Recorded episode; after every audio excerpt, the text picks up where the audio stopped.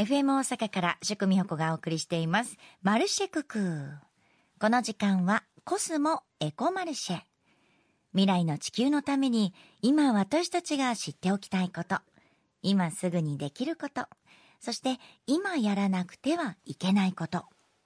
このコーナーでは環境活動に取り組む方をゲストに迎え、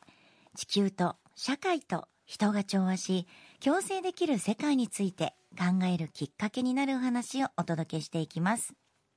今日は海未来についてのお話です。どんな取り組みをされているのでしょうか？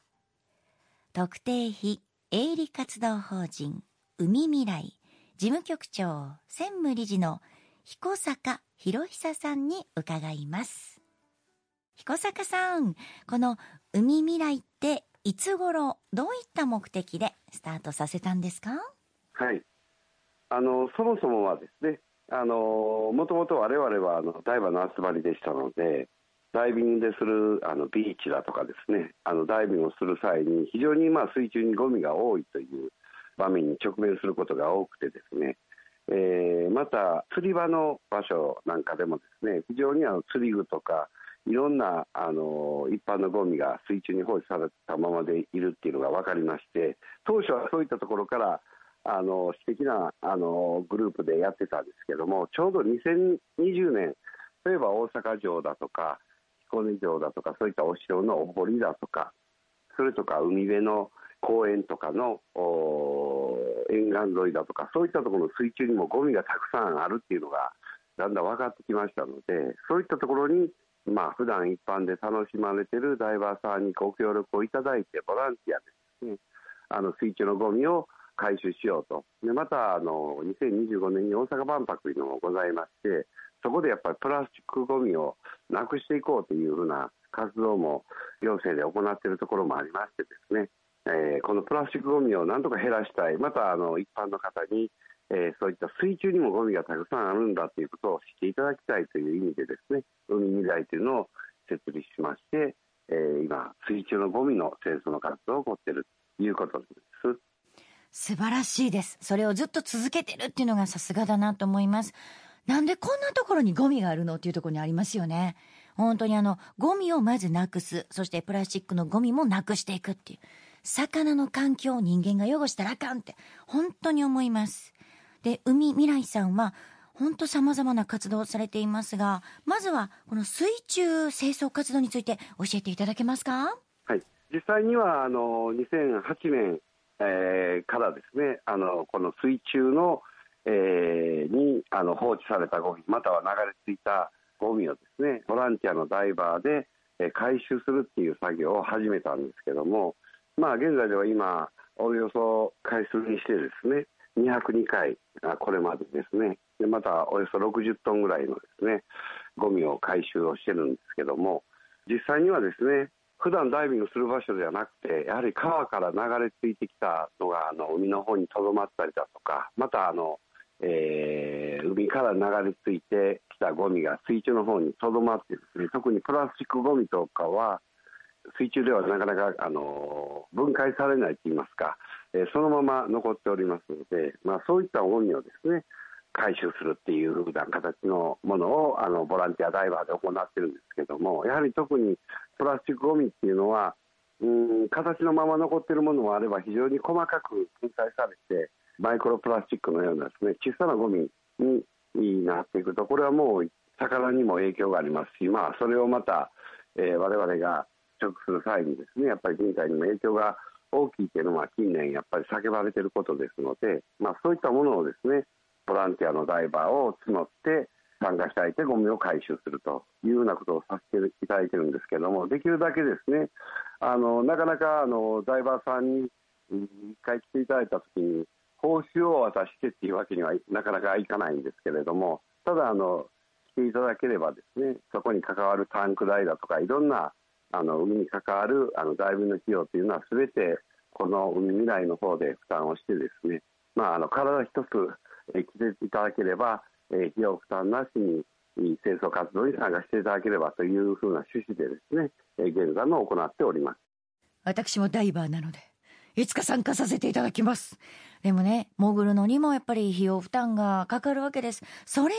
海未来さんが負担して、で、海の中をきれいにしていこうっていう。60トンのゴミが出てきたってすごいことですよ。もう当たり前のことですけど、絶対にゴミ捨てないでくださいね。本当に。海の中の環境も変わりますからね。で、話お伺いしてると、水中に投棄されたゴミっていうのは、ダイバーによって回収するしか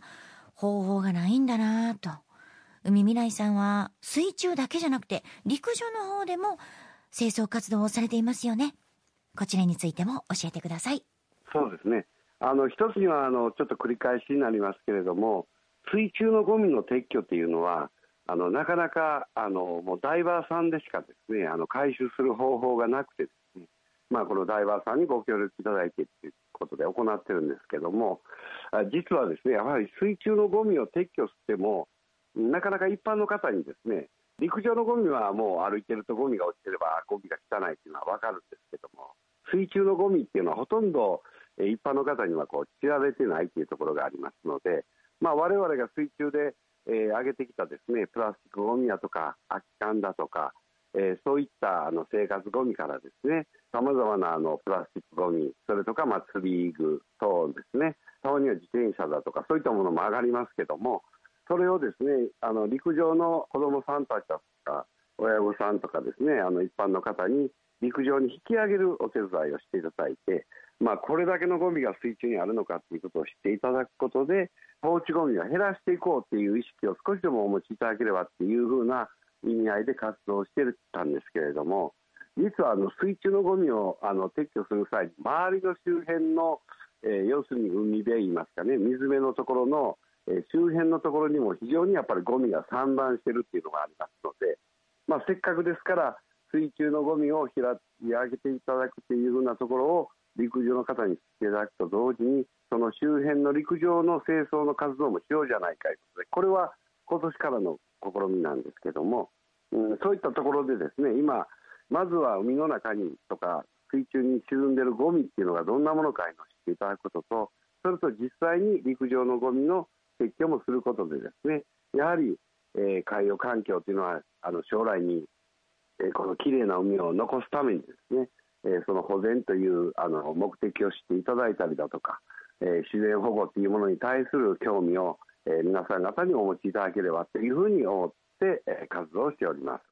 まずは知ることですよね。そしてゴミの回収活動をすることによって海洋環境、自然保護への意識を持つっていうことが本当に大切なことだと思います。その活動をずっと続けていらっしゃる彦坂さん、素晴らしいです。今後も海を守ってくださいね。コスモエコマルシェ。今日は特定非営利活動法人海未来事務局長専務理事の彦坂博久さんに伺いました。来週はサンゴ再生活動のお話や今後の活動などお伺いします。これまでにコスモアースコンシャスアクトクリーンキャンペーンに参加したことがあるというリスナーの皆さん、私、今、こんなに地球にいいことやっていますなど、メッセージもお寄せください。皆さんからのメッセージも待ってます。ご紹介した方には、コスモアースコンシャスアクトのロゴ入りエコバッグをプレゼントします。たくさんのメッセージ待ってますよ。コスモエコマルシェのコーナーでした。